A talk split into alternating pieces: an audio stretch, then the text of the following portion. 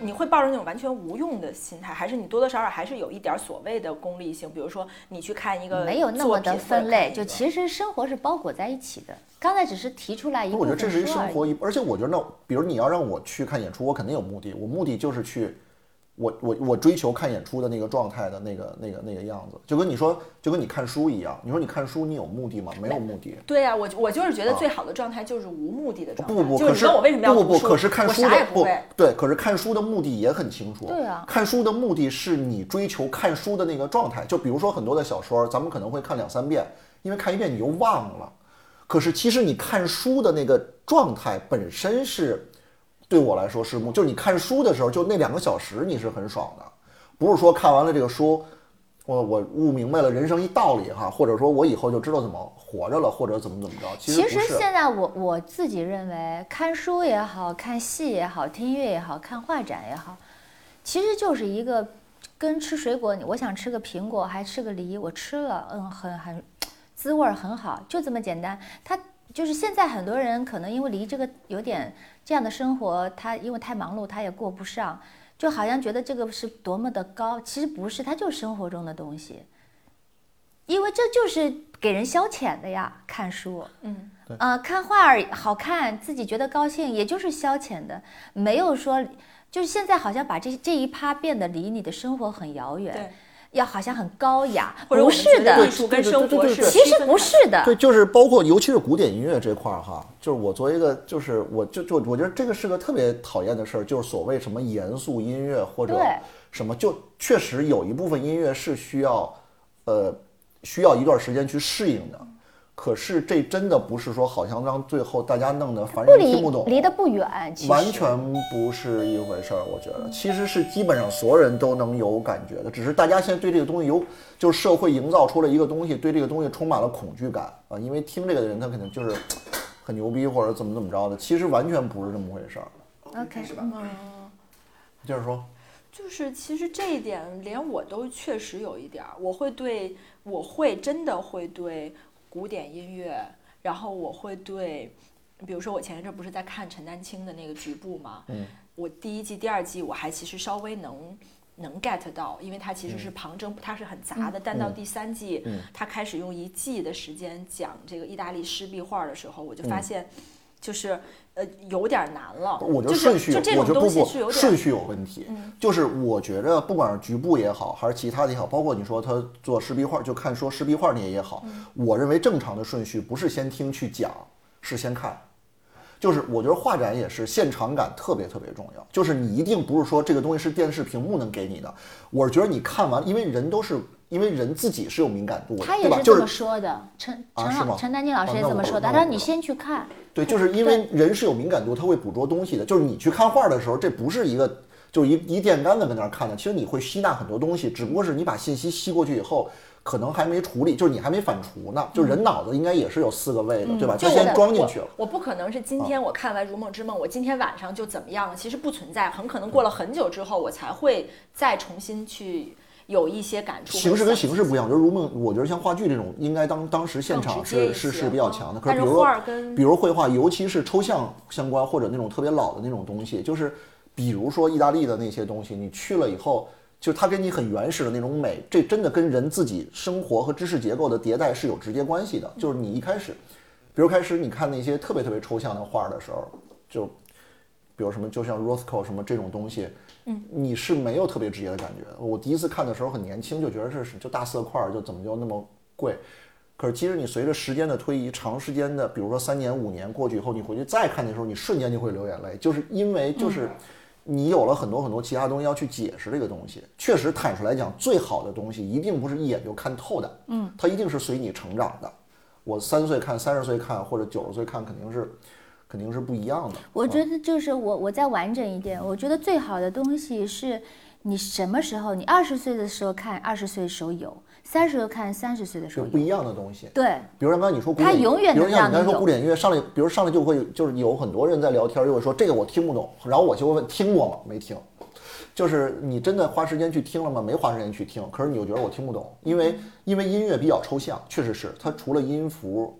没有什么。其实音乐是最容易接受的艺术形式。是的。啊，你说看画、画戏剧，你得多多少少有点文学修养吧？看画其实跟背景有很多的关系。但这个真的不存在某种天生的东西，比如说，我觉得看画。呃呃，看电影，看我不知道这个是不是能放同一集书啊？看话剧，我会觉得我有感觉，就我个人啊。但是音乐可能确实，我觉得我从小啊，可能我我唱歌本身五音不全，所以我对音乐呢，音乐课音乐我就有恐惧，所以一直到长大，我都会觉得就是因为你有恐惧啊。对，我都会觉得这个是我天然就觉得哦，我我每次去听古典音乐，不管什么，我都会有一种想要攀爬什么东西。因为跟唱歌，因为这跟五音全不全一点关系都没有。不，我觉得是来这个东西是。如果从分析角色的话，我觉得是来自于，就是说，因为你很聪明，你写东西也很好，然后你对很多的感知有敏感度，然后你自己又有透明度，所以你觉得很多东西，啪，这个东西来，我 hold 住它了，我就能够了解了，完整了。但是呢，音乐这个东西我没有办法 hold 住，但事实上不是这个概念，事实上是什么？就是说你听，你觉得好听，高兴，OK，结束了，就你不需要做一个音乐家。你不需要做一个评论员，就是说我听到好听的音乐，我很高兴就够了。感受不到，那我就是感受不到。那就感受不到。我到一个现场，很少有人感受不到，就是你需要一些时间。就是其实一般我在跟大家在建议说听音乐会的时候，我一般都会有个要求，就是你一定在听以前把曲子先过几遍，就是你先熟了，然后再去听。就跟其实你知道，就跟。听京剧一样，其实你看听京剧的不跟看电影不一样，就是越是就越是熟悉越听，就恨不得上面唱我底下打着板子，他听着他有滋味儿，我就知道你下句唱什么，我知道你怎么拐弯，我叫好能不能叫点儿上。所以其实听京戏的全是不是说我不知道这戏怎么唱，我去听你，是他知道这戏怎么唱，他知道这个对吧？一个板也好，一个什么也好，怎么走的，然后之后我去听你。其实音乐会跟听京戏那个概念是很像很像的，就是我对曲子本身是熟的。而且曲子本身是好听的，第一遍你听的时候有可能不好听，因为现在坦率来讲，现在的整个的流行音乐的整个的曲式和结构确实比较简单，这并不证明人只能接受到这儿。音乐真的不挑人的吗？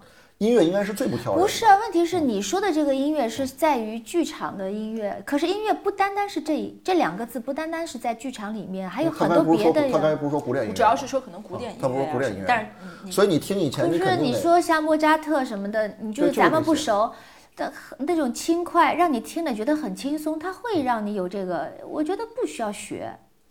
反正我是我是不想学，所以有的时候他，我是建议先听下来。他就这句会让我有点害怕，就是有点，我就想我去听音乐会之前，我可能只是想，就是我想直观的、直观的在这儿感受，或者我啥目的也没有，我在这儿放松一下，或者我不抱任何期待。但是你看，他就会提说，你去之前要先听哦，这个就会让我有点。我可不可以发个言？你说你说。如果像听到这样的，咱就不理他。对我我就 这样的音乐会咱不去。看不懂啊！我去干嘛？我不是强迫自己啊！我去看得懂的音乐不就好了吗？你有这个自信是不是？不，我有这个，嗯，这个鲁莽，就是我有这个没文化，我我无所谓，我不需要，就是我不要去什么听，我我可不要不要，我就听我想要的就好。是这么说，可是你知道它是人类的美呀，那就让他去吧，我们不那么美就完了吧？说，这个其实就是跟你去的目的不一样，因为音乐会就看我举个例子，比如说好的戏剧。如果你在一开始对剧本是有一些了解的，去的时候确实我觉得收获会比你完全不知道剧本的时候收获会大很多啊。就为什么一个戏剧，比如你反复看，因为当你不知道剧本的时候，其实你第一遍基本上是熟悉剧情去的，你就是看了一遍，对吧？可是至于文学性各方面，你只能体会到一点儿。可是当有一天你把本子熟了，你知道谁下一句要说什么的时候。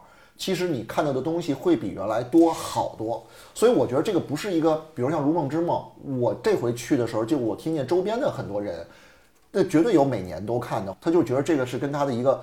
我觉得他在用这个当尺子去见证自己成长的这么一个东西。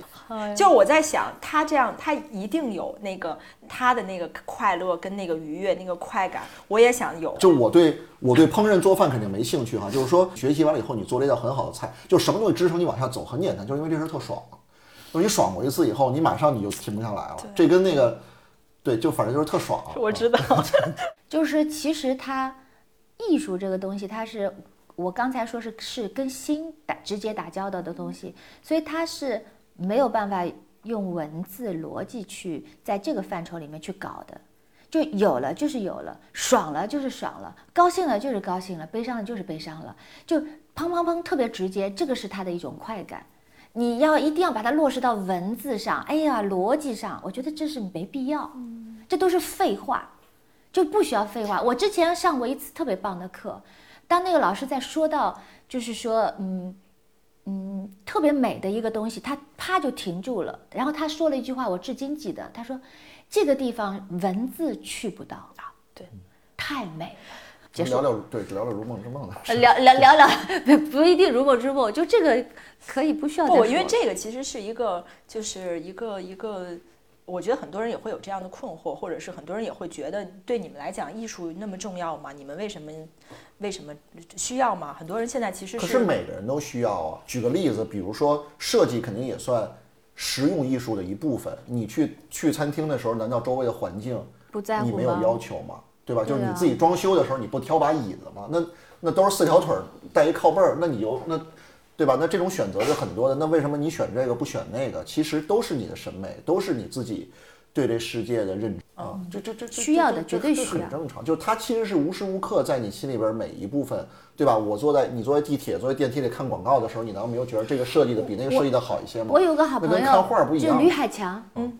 吕海强来，他昨天又来了，在他说我想到后台拍点视频啊什么的，他来了，他跟我讲，他说你，他说我哭的跟王八蛋一样，他说在一个城市里的男人，他说很少有机会这么哭的，他说我离开这个剧场，我现在都是在想，有的时候就这几天，他说看完这个戏，我受到了很大的启发。它变成了一个节点，这真是他的原话，所以我觉得很需要啊。很多人我觉得好的艺术哈，就是你看到，不管是一个一幅画、一次音乐会，或者你看了一个很好的戏剧。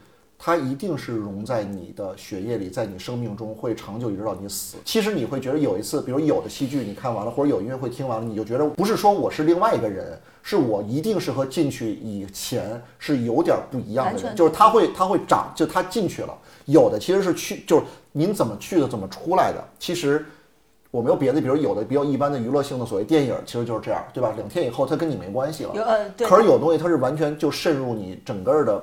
是的，身体里，他你会带着他走一辈子，你就不，你就从此你会变得不同。那这个是肯定不一样。那我说回来，这个戏，呃，感性上这个最打中你的是什么？不一定是，也许也许不一定是跟《故乡蓝》有关的，就最打动你的部分是什么？我觉得就是整体的一个特别巨大的诗意在你前面，就是你会看到一个巨大的有诗意的一个场在这块儿。当然，它是通过很多很多的，不管是所谓的名场面，还是一些细节去。去去体现的，可是其实就是这种巨大的，不管是它的文字也好，还是整个表演也好，还是就是就登幅都要画整个这套东西搁在一起，给你的这个持续的长时间的打击是特别大的。这是第一个哈，就是比较虚的东西。还有一个就是它剧本本身，就是它故事线整个本身，对吧？就《盗梦空间》似的，就是一就一层一层套一层，然后和中间这个关系，而且其实剧本本身。坦率来讲，就是我觉得这是这次我看戏真的挺大的一个体验。其实你说从剧情的角度来讲哈，呃，也没有你说咱说主线哈，比如说一个在那个年代一名妓对吧，出了名了，来外国人带回去了对吧？然后之后在国外生生生水起，然后后来又落寞。其实这个也说心里话，它不是个好听上去我没听说过特有创意的一个东西。我觉得那也许这种事儿在当时。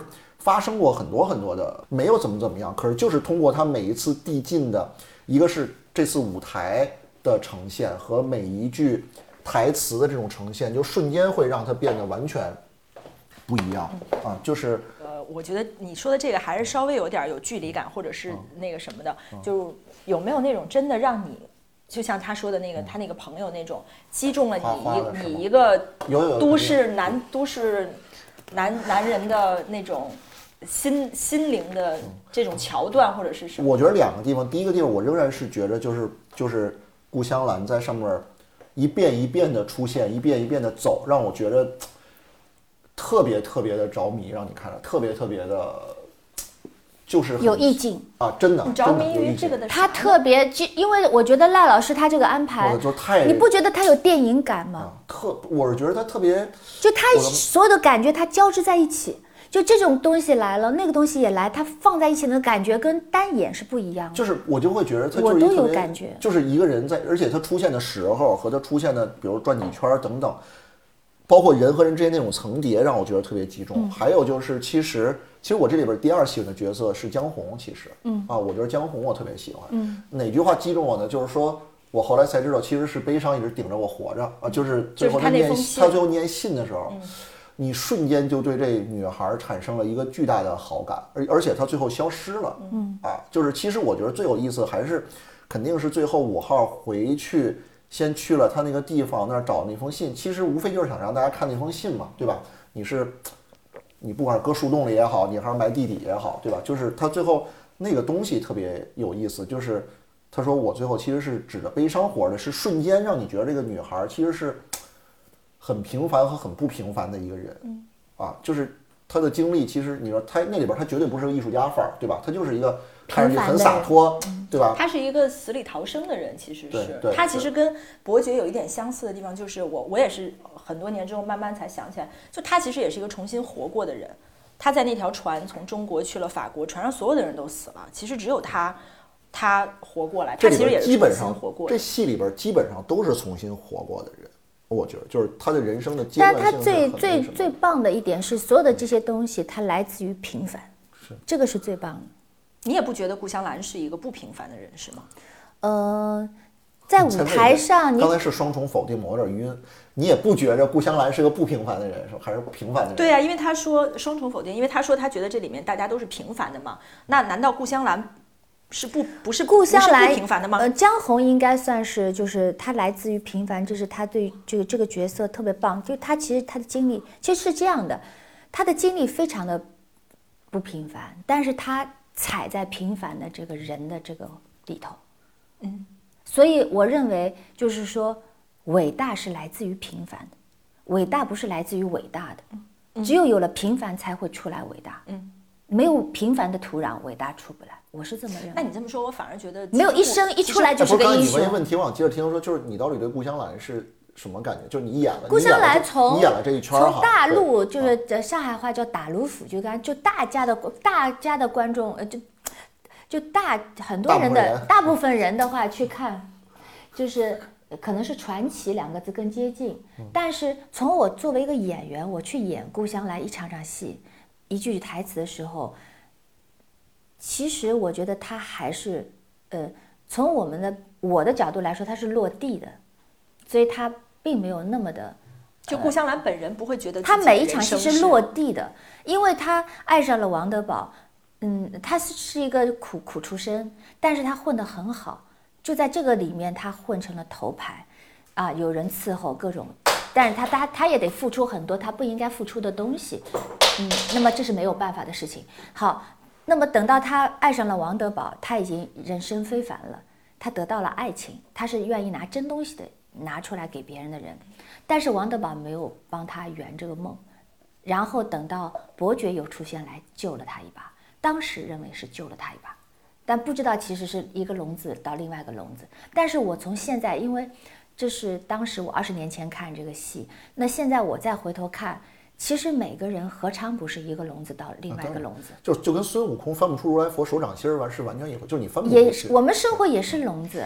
就是各种各样的笼子，有有的笼子是你你自己找的，有的是别人套的。我们大部分人认为别人套上去的叫笼子，自己找的叫生活，事实上也是一个笼子。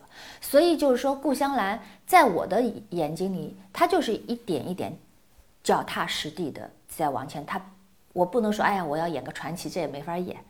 那他到了踏上踏上这个巴黎的这个法国的土地上。他有前面的惆怅，所以赖老师有一场戏是小顾香兰出现。他说：“你不要走，因为他就是那个呃，我我那个师姐告诉我，他说，因为他一走他就没了，他原来的顾香兰就没了，他就要变成另外一个人了。他不想让他没有，这是我们的读解啊。当然有很多种方式读解，那我是按照这个读解演的。”一个女人，她到了一个新的环境，她努力的在适应，这难道不是来自于平凡的？对，我就刚才问完那个问题，我脑子里就忽然想说，哎呀，这个这故乡很像一个其实很传奇的人，他最后活回了普通里，活回了平凡。他一开始就没有往上走啊，我觉得他一步一步都是在他的人生的地上走的。就是你没觉得，其实他整个的生活，除了在最一开始。王德宝出现，他主动飞了一下王德宝以后，基本上都是被动的。所以这个到底是他本身是这样的，还是其实被生活或者命运其实给打趴下了呢？因为你刚才你在描述内容，我脑子里忽然有一个从来没有过的想法，我忽然觉得最后敬茶那一块儿，并没有真的发生。就我我我说一个非常非常那个那什么的一个想法，就是说最后他给那得癌的那个伯爵敬伯爵敬茶，我我刚才脑忽然想，这幕其实根本没有发生，这只是他脑子里的想象。那就随便了，对，就是你认为的，他别人是别人认为的，根本没有发生过，就是他因为听起来那是他人生的一个高光的时刻，或者是。老年顾香兰嘴里也描述，这是我这辈子最，比如所谓扬眉吐气，或者我最什么的。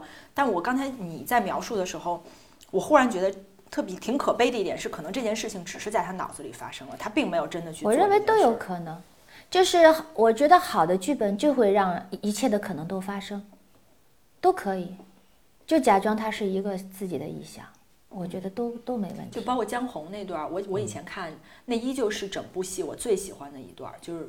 这封给发烧的人的信，然后我以前一直都觉得，我说，哎呀，这怎么这封信是多么的浪漫，多么的什么？我就是在今年初有一天睡不着觉，忽然翻出想到这封信，我翻出来念。你还记不记得他信的开头是说，如果你读到这封信的时候，说明你很聪明，房东还没有把，嗯，就是你身体健康，对，呃，房东还没有把房子租出去，嗯，等等等等，他说了一些条件。后来我就想，这些条件。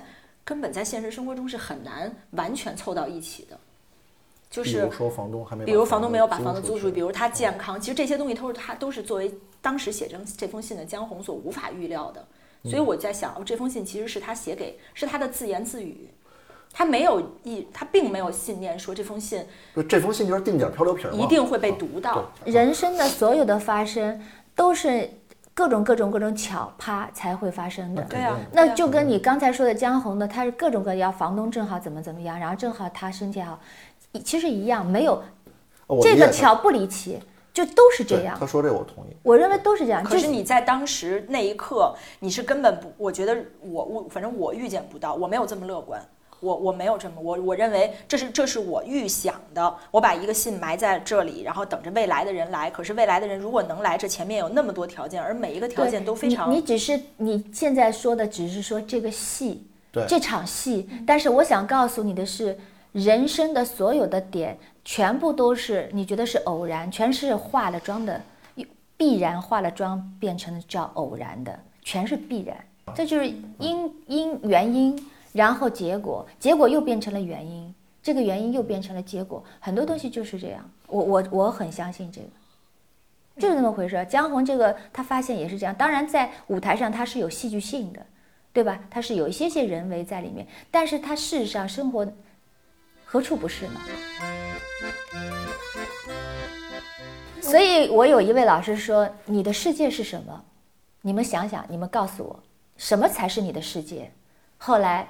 我们各种说，各种说，然后最后说，你的看法就是你的世界。你是怎么看这件事情的？这就是你的世界。我认为这是个咖啡，对一只蚊子来说，这就是要淹死它的地方。他的认为就是他的世界，所以呢，你不要局限这个东西。说说点，那你在整个戏里边，除了顾香兰以外，你有感觉？比如说哈。呃，下次说不让你演顾香兰了，随便你挑一别人。你你问的这个跟上次那个记者问的是一样。啊，真的？那那我不问了。我认真的回答你，我很想演很多角色，江红我也觉得很棒。然后那个走丢的那个五号病人的那个妻子，到最后他的不是他的，是他主动离开。他的离他的这个对应的那个就是那个伯爵的那个老婆，嗯，他们其实是对应的一趴一组关系。这个角色我也觉得很棒。我觉得都挺好的，嗯，啊，你呢？你最喜欢谁？除了冰棍儿，对你，我是喜欢江红的，就是我是能在江红身上得到啊。我以为是男的喜欢，因为我觉得江红就是男的，一看就是特想。你想要这种女的是吧？不是，对，就是如果这戏里边所不是这戏里所有人，如果找一女朋友，肯定就是江红。对，因为他省事儿，因为他独立省事儿，然后说消失就消失，是不是因为这个？没有，不是，不是，不是，不是，就是因为他，就是他绝对是又有比较洒脱的那一边儿，然后也有比较温情的，就是其实那就是一个，那就是一甜蜜生活嘛，对吧？那其实其实那段是所有里边最甜的是一是。他就是他最后说的嘛，说我们两个这么不一样的人，他们这轮改了。以前的原话是说我们两个这么不一样的人能够在一起一段时间，而且能够这么的好就好了。然后我如果真要我那个，那你为什么选江红啊？就是他有我向往的那个状态，我就挺想要这个状，我想要这样的这样的自由哪种状，就是比较放松，不给人不端着，不找事儿，不给人添麻烦。就是，在大家在一起高高兴兴的。然后还有一段我特别喜欢的是，呃，煎七个煎蛋的轨迹。嗯，这是赖老师真实的事儿。他说他一个朋友真实的事儿。我经常会有这种，我早上起来也会，我不想起床的，我不想起床的时候，我就总觉得我已经起床了，因为我觉得早上起来最难受的一段时间就是醒过来到站起来。所以我经常就是会做假装自己醒，会做两三个梦，以为我站起来了，但其实我都还没支棱起来。所以，我我真意识流。所以一一煎蛋，我就觉得就 get get 到了。而且它就是你，就是在第七颗煎蛋真正醒过来，那那个轨迹也改变了。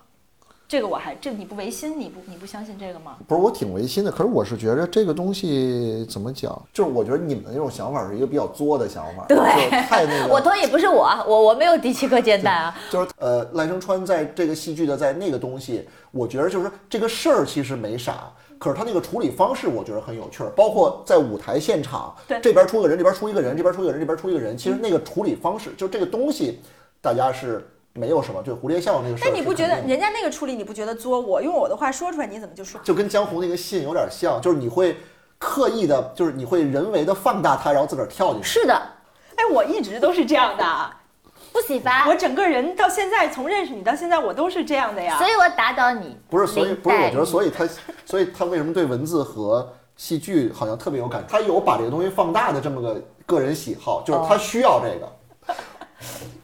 你哎，所以你你们有些人就是会把自己活成一出戏啊！你们不喜欢这样的人吗？No，不喜欢。你们怎么判断一个人他是一个一个不不戏剧性的人，或者他没有活出一个戏剧性的人生呢？阮玲玉，你们不是也都挺喜欢的吗？可能那是一个远就是远观吧，跟这个就是不一样啊！真的，我真的觉得大部分人生都挺戏剧性的。我觉得至少在我身边遇，就是大部分的人生就是挺。那你说那个戏剧性是什么造成的呢？是不是他跟他自己肯定是有关系？他肯定是还是有一个往某一个方向上走，他才会有那样吧？对，可是我觉得咱们就得接纳，就是人生戏剧性是个很正常的事儿。就是人生戏剧性不是，而不是说我戏剧性完了以后，然后我多想我太戏剧性了，就是没有必要有这个自恋过程。比方说啊，你很喜欢会被棒少年，对不对？啊我也很喜欢。那些小孩打动我们了，对不对？他们不自知，很美。有一种东西叫自知。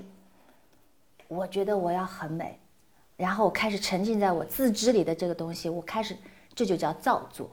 嗯，造作和自然，它是虽然有的时候一墙之隔，但是事实上在我眼里差之千里。明白？这我同意。我没有造作。没有。你看 你回答的很不真诚。因为太我有敏感度，对，你同意吗？他没有造反，作肯定是有。对，造还要作，那实在太可怕了。就是，但是你好几年，我们记得当时前半生的时候，咱们俩聊的时候，你还要再说，有的时候你是你在抗或者你在对抗自己的做作，不是造作。但你那个时候其实有说，你有的时候是会，你你我是在这方面我有强迫症的，就是说我我我欣赏一切的。自然的不自知的美，但是如果他知道自己很美，他在做的话，我立马会抛弃。我自己也不想这样，然后我也不不会欣赏这些东西，不会花时间去看这些东西。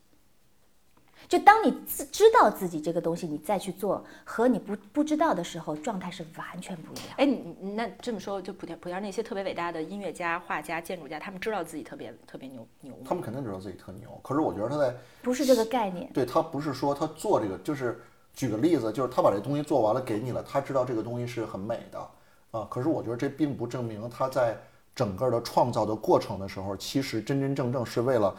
我我不能说他不为了表达美啊，其实他表达自我是特别重要。就是为什么？就比如说我们说为什么好的这些人，我觉得都有一个建筑师先搁一边啊，因为坦白来讲，因为建筑是我因为衡量标准不一样。好的建筑第一要好用，就是你再好看不好，其实建筑还是给别人做的。嗯嗯啊，它有一个它跟画一幅画儿还不因为它消耗了这个世界上很多的物料嘛，石头也好，金属也好，其实这是对地球是个索取的过程。其实你是给别人做的，特别讨厌那种建筑师做了一个丰碑一样的东西，其实又不好用，又对大家又不友好，其实这是不对的哈。那说回艺术，就是大部分的艺术，我觉得好的地方在哪儿？就是它从心里边儿，我觉得两个东西特重要。第一个东西是它本身技术上很好，很比如音乐要好听，对吧？假设哈，可是比这个更重要的是，它从心里边有这个。发心也好，或者有这个感受也好，到他用他比较擅长的艺术形式凝凝结出来也好，耗损特别小，就是它中间的耗损是很小的。嗯，啊，就基本上是把那个东西拿出来，没有怎么怎么着，变成另外一个形式，啪就给搁在那块儿了。比如诗歌为什么特别？因为就是诗歌耗损小。诗歌小说家都是对它耗损小，所以其实我觉得它。就换句话来说，那很多人都会问什么叫艺术，什么叫设计？其实特简单，很多人分不清艺术是什么，设计是什么。设计大部分是给别人用的。我觉得艺术第一个第一要务，说实话就是表达自我，没别的。他是知道的，可是他的要务是表达自己，就是他那个，而且他不会为了别人看上去更怎么怎么怎么样。嗯，这是关键。他只是别人看了是，比如说，为什么大家说很多的艺术，什么叫开创精神，或者说他开启了一个时代，或者开，比如我特别喜欢培根，其实也是，就是什么叫开创？开创第一个东西，我认为比较重要的原因就是前面没有呗。那前面没有，它肯定就不是模仿呗，所以它不是个追逐的过程，或者至少它是站在巨人肩膀上的，它它是站在别人肩膀上的过程，可是这东西是。是新的，所以他表达自己特重要，而不是说我今儿就想弄一特漂亮的东西，因为漂亮的东西是很简单的，对吧？就跟比如像那些，尤其是到最后画抽象的也好，或者到尤其是很多，你看很多音乐家也是，就是你让他再写出这种甜的发腻的，就是那种就咱们听上去三度五度这种音符是很简单很简单的，可是他觉得极其无聊，他不想再这么弄了啊。当然对程，因为还有一个原因就是他程度上要有意识的去做一些。创新就是因为前边人已经弄完了，你这东西已经没法再弄了。所以其实包括对现在的艺术创作，确实咱们现在的人啊，有一个特别大的困惑，就是基本上大部分的艺术形式，就是为什么你看咱们现在有很多造多媒体的那玩意儿好弄？为什么？前边没人弄过，真的包括弄装置。所以你说你雕塑，那米开朗基罗都弄这这都弄成那样了，你拿块大理石你去弄去吗？这玩意儿没法。所以现在好多评判标准不是好不好，是有没有。因为因为你活得越往后，前面人越多。哎，那你说这个，我倒我就很好奇，就就是你为什么现在我我们现在这个时代，或者现在再往后，就真的不会再有那个什么贝多芬什么什么这些巴赫不会再有，肯定不会有了，肯定不会有了。我觉得会有，但是我觉得应该会有，我对于未来还是有信心的。不是因为因为因为我是觉得这样啊，就是说，但是是另外一种有。呃，我认为就是，我觉得每个时代跟每个时代的发展的阶段是功能是不一样。就其实整个的世界对精神文明的这种追逐，其实已经呃慢慢慢慢慢慢开始发生偏差了。因为原来那些人是，就原来人为什么容易搞艺术？坦率讲，跟当时信息没有那么多，确实有直接的关系。就是那个时候的人确实比较容易。呃，专注在自个儿对对对，我有一次我们做过一次活动，徐潇老师说句话，虽然他说的很开玩笑，我觉得他说那当时当然艺术了，他没别的，真的就是你说让你说让我追求吃喝，他没有吃喝，他就是，所以我觉得那个时候比较容易出，而且人也比较纯净，接触的东西比较，因为说实话，他需要一些虚幻的东西，就比如那个时候宗教什么给人的那种东西哈，你说现在你真的拿知识去说宗教，对吧？那时候还没闹清楚地球跟太阳谁围着谁转呢，其实那个时候人的。很多的空间是很大很大的，现在基本上没有啥事儿说不清楚了，嗯嗯，对吧？你越都说得清楚事儿越多，人活得越明白，人活得越明白，其实就会对一些东西有本体的反抗。我觉着，啊，所以你觉得不再会不能再有，不可能。我觉得艺术形式不一样，就比如你说最基本的，比如绘画，比如说文学，比如说诗歌，或者比如说呃雕塑，呃甚至是建筑，因为建筑不说，因为建筑给别人做的，每个时代跟每个时代要的不一样。啊，它是，它是，它是，就是我是觉得这几个东西基本上最好的时代已经完了，因为初期的时候真的就是百家齐放，就是比如说你说咱就比如说哲学，那就是大错百家以前那个时候那就是最猛的时候啊，就是因为大家都在探索，都有各种各样的东西瞬间出来，更替很强。那现在其实大家的更替已经基本，就我觉得现在咱们的社会的更替已经基本在消费层面更替了，大数据带来的就后边改变世界的基本上就是人工智能。就是对吧？就后边驱动整个改变的就是人工智能。那个时候不一样，我觉得那个时候随随便便，对吧？为什么印象派出来？因为它有人造了什么吸管了，就是我可以拿着颜料出去画了，砰就不一样了。在现在看来，这就不是个事儿。啊，所以我觉得后边你说人工智能越来越那什么，你知道人工智能先算出来的巴赫的拿算法算出来的巴赫作曲给特别牛的音乐的考就是历史学家听都分不出来是不是真的巴赫做的，就到这种程度。哎，你害不害怕在你的有生之年会有一个机器人去代替你演顾香兰？不害怕，我害怕他干嘛？那会儿我早干别的了，我我不害怕这些。第一，这不可能啊！第一，这确实不可能。我认为为什么？就是我觉得在我们的我认为跟心打交道的东西没有办法智能。呃，能就是咱们短期还达不到，能智能能智能能智能。我觉得我觉得能，因为可怕的是，就我在这件事情还是我会觉得观众最后也会变成某种机械我觉得不能，我坚决认为不能。为什么？因为我都不不同的一不会一样的，它就算有一千种格式，它。但它也代替不了心。不是，主要是现在后边人工智能自己是有主观思维的，这是挺恐怖的一个事儿。这思维它也是在逻辑当中，它可以有一很多种方式，但它真的没有办法。但是问题是，问题是，呃，作为受众，他能够接受的复杂的变动的层次非常多的这个，我觉得这个能力在退化。就所以，这个是所以对，所以就是你就想吧。当有我，因为我有朋友是家里全是，他也一个人住，他家里全是人工智能的电子设备。我靠！我去过他们家之后，我就发现他真的不需要跟人交流，因为他所有的东西都会跟他说话的。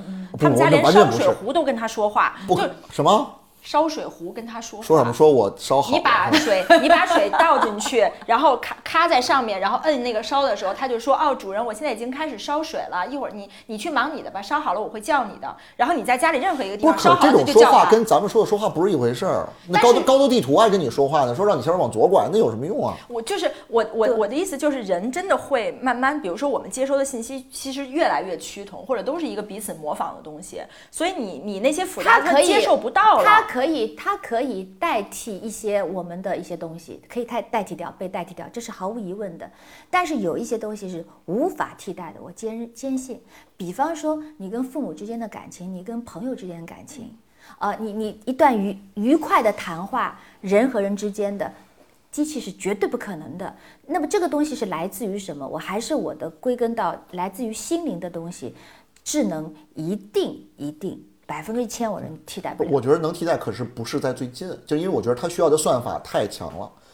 我认为替代不了。有一天肯定有一天，因为其实人到最后也是算法。其实因为人脑子里也是微电流，其实整个的逻辑没有什么区别啊。可是我觉得就是不是近代能，而且还有就不是近代能到的。你说一个小孩生出来，嗯，一个小孩生出来。你作为妈妈，你把他生出来，他看见你很高兴笑，你啪一把抱住他，这是智能无法替代的。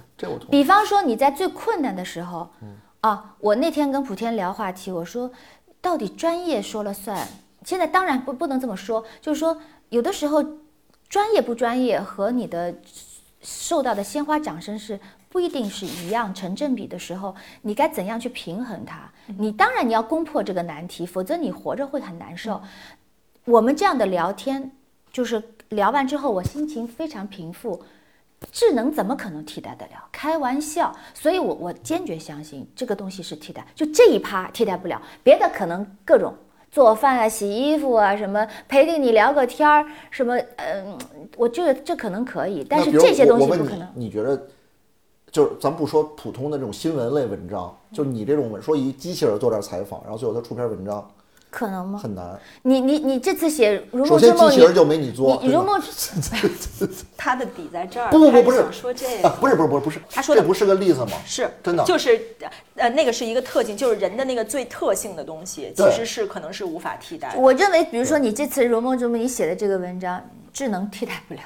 我我我我收到过一句话，我认为这句话非常棒，就是你认为是末法就是末法，你认为现在此时是盛世就是盛世。我觉得，所以我倒不是恐惧说有一天有一个什么机器人会代替我在这儿采访和写稿子，我反而担心的是我自己会被这些东西给冲散了。就是我就他说的那个，就我担心的是这个。可是我觉得现在这个社会特别特别好在哪儿哈？就是就是坦率来讲，就是现在社会。以后我觉得人跟人的关系会越来越美好，就是因为现在的筛子眼儿越来越小。什么意思？就是让你变得更坦率来讲啊，在大规模的广义的情况下，让你变得更平凡和更平庸和更无聊的力量越来越大。所以剩下那波人关系会特好啊！你的意思是那些那些东西冲散，然后留下的这波人会越来越少，反而是越来越好啊？当然，当然，当然，当然是，就是因为因为很少去怎么什么这什么表情？吴越露出了一个，我想说的是，有些地方我会被筛掉的那个，有些地方我是可以筛上去的那个。我是我每个部分不一样，就是我觉得，比如说《如梦之梦》，就是为什么大家现在对《如梦之梦》趋之若鹜哈？我觉得是因为大家公认的，就是现在好东西没有原来那么，这也是二二十多年以前的戏哈，《昨天我也》对吧？很早的剧本，就是大家为什么现在争先恐后的去看？别管第一花时间，第二花钱，对吧？就是从时间就各方面的成本其实都挺高的，可是大家为什么要去？就是因为这样的东西现在越来越少，所以出现了一个东西以后，大家真的会去，会去花自己的东西。其实这就是刚才我说的那个东西，其实这个就像一个筛子眼儿一样，就是大家愿意去。我知道了，补田，你的逻辑是这样的。我就是我的逻辑，很多人都这么想，只不过没人说出来。你的逻辑其实就是四个字，这这四个字说出来确实非常粗暴啊！你可以反驳我。我觉得你就是精英主义啊。呃。是的，我否认用概念来框定一个人啊，但是我只是说，就是在这儿用。我觉得精英主义是很正常的。是的，我也是觉得。就是这社会已经到这个样子了，难道真的多数人在主宰这？如果真的多数人主宰这世界的话，这世界就基本上完蛋了。啊，那那是肯定的呀。就我前两天跟吴越聊，就这玩意儿，这这世界能是一人一票吗？比如这东西谁说好，谁说不好？就咱就说，咱就说表演吧。那我认为哈，比如咱就说现在把吴越拉出来，再拉一个，我不知道其他的，可能也许大部分人会觉着这个人比那个人的呃演表演演技好，对吧？或者这个人比那个人，或者音乐家也是，这边是一个明星类的，那边是个艺术家类的，大多数人会觉得那个人弹得好。那这玩意儿能行吗？这不这不麻烦了吗？因为这是有专业鉴别能力的呀。嗯。那我问你啊，万一呃万一以后你呃。不是一人一票，就是如果是你你这个筛子这些筛下来的，一人只有半票了，你你你你要不要为了那一票去筛筛子底下呀？就为了得到一票去底下呀？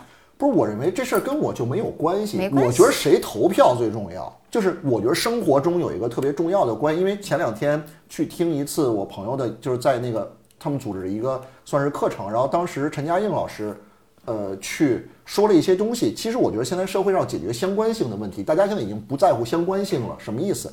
其实你周围就这点人，就这点事儿，你的生活圈子其实比你想象的小很多，对吧？比如我是一打篮球的。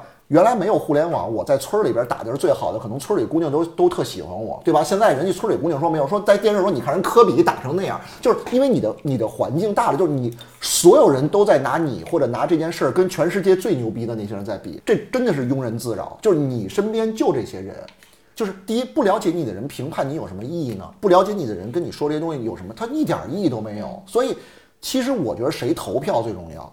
对吧？嗯，比如说，也许你就是你关心的人嘛，其实就是你关心怎么看你的人。所以他这样，其实你会，所以每个人每个人筛子会不会越活越窄呢？我认同这种，但是我担心这样会越活越窄。不是，我觉得会越活越宽，因为你这样活更自由。就是我想问你啊，是十个人限制你的生活你窄，还是一万个人限制你生活你窄啊？就一万个人都在说你该怎么做，同意同意同意，那你绝对窄了呀。所以不，所以就是。为了选择只是让十个人限制我的生活，那就意味着我就是把我的这个东西缩小了，就是它其实是一个你的外部缩小了，内部才能扩大的。哦，不是，我觉得也没有缩小，人数不重要，十个人的场是哪十个人啊？对吧？有可能这十个人攒一块的场可能超过一个亿，这很有可能啊，对吧？比如你周围聊十个人，这边贝多芬，这边亚里士多德，这边是李白，那你那你跟你别十个人，你有仨人，你这辈子你就你就你就疯了。对吧？我觉得哪十个人，所以我觉得还是现在网络时代最恐怖的就是数字变得越来越清晰。这是在有一些东西是好事，有些东西是坏事。比如说像生意，比如在做公司的时候，你定了一个战略的时候，就我觉得一个创始人，就我们叫战略定力特别重要。因为你如果做了个开创性的东西，在前两三年甚至三四年就是市场没有反应，可是你就要为了打地基去做这个事儿。那如果当时你又看销营业额，当时你又看这些东西，那。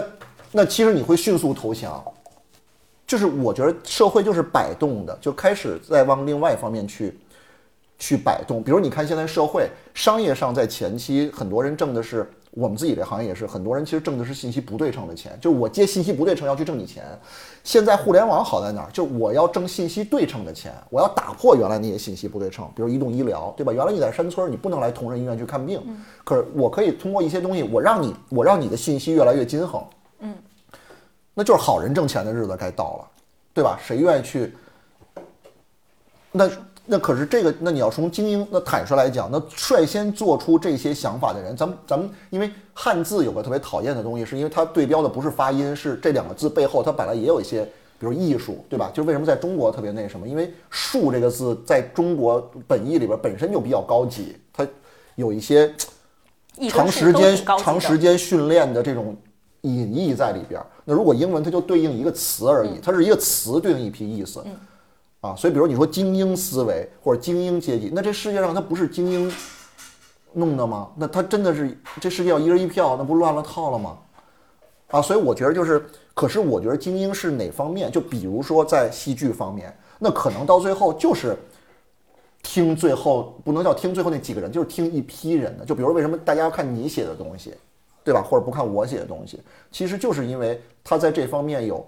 要尊重，要有长时间的研究，对吧？我看了多少东西，怎么怎么着，我才敢说。就为什么纸媒原来好，是因为他不敢乱说话的，对吧？这个东西拿出来是印完了，搁这三十年以后，他玩意儿能看见。那现在。逮啥说啥，对吧？我能我能明白他这个其实是现在反而是一个就是那个所谓刚才我说的那个所谓的那个精英的阶层的，其实是被冲冲击的很大的时候，所以那个越来越所谓权威或者什么的已经我呢呃普条说的这些东西我其实没有研究，我也没有剖析，嗯啊，但你就听着你的感受。我现在我感觉是就是说，因为现在很多的字被人弄得简单化了，有很多的东西被人弄得妖魔化了。就是很多就是真实的东西变弄成了一种图片式的，嗯嗯，就是好像有点变味儿了，而且大家都最后认定变味儿的这个东西才是真的，就是有一点这个意思。但是呢，当你意识到这个东西的时候，我我觉得也不需要去跟它对抗，因为它有些东西它存在，它它存在之后，它有我们也看多了，也会过去的。有些东西会过去，都是还会再来。很多东西，我就是努力的把世界变得小一点，反而是有自由度。有的时候要冲出去才会有自由，要看也不是绝对的。其实我们有一个确实跳不出去的东西，真的就是时间。就你真的就这么多时间，你只能分给这么多人和这么多件事儿。啊，比如你真的你听音乐了，你又不能看书，看书你又不能看戏剧，或者你跟朋友聊天的时候又不能干什么。那现在大家人兴趣爱好和个人的工作又那么多，你再加上周围的。朋友或者这些，其实你没有那么多的时间，对，冲不出时间。呃，这个话题今天落在这儿，可实在是不，可是这是很好的。所以当下冲不出时间是是幸运啊。人类的一切为什么有选择，就是因为你永远有资源有限的东西，而这些资源有限的东西，比如时间，强迫你做选择。这些选择是什么？这些选择就是你是谁啊？就是如果全世界所有人都有无限的时间和无限那什么，那当然你要选择先干什么后干什么。所以我觉得局限绝对是一个，就是绝对是一个呃呃，就是眷顾，绝对是一个，就是就绝对是一个祝福。那这个也要看你怎么去，真的，但但这个是眷顾了，但是真的要看你怎么去，怎么去用这个，就是你说的那个选择，这个实在是。我觉得每个人都在用，而且每个人的用法都是一样的，就是方法都一样，只不过是答案不一样。就是每个人因为时间有限，所以全找自己最舒服、最爽和最和自己最乐意的那个方式去过生活。只是很多人比较不自知这件事情，他还是所谓的庸庸碌碌或者是什么？他是我觉得他自知，我觉得绝对自知，没有人不知道时间有局限性。嗯，只是他选择去。用这个有限的时间去争取或者不争取而已，因为你以为有的人不想争取吗？他可能觉得他自己没有，就是我觉得这世界上很多人就是不够勇敢，他放弃了，主动放弃，啊，我就这样了。你说他不知道吗？你说谁比谁能精多少傻多少，或者有什么对基本的生活生死有什么不一样的理解，都差不多。只是时间，可是我承认时间长了麻木完了以后，那个东西会弱化了，这个我同意。可是他一开始绝对是知道的，没有什么没有什么区别你感觉。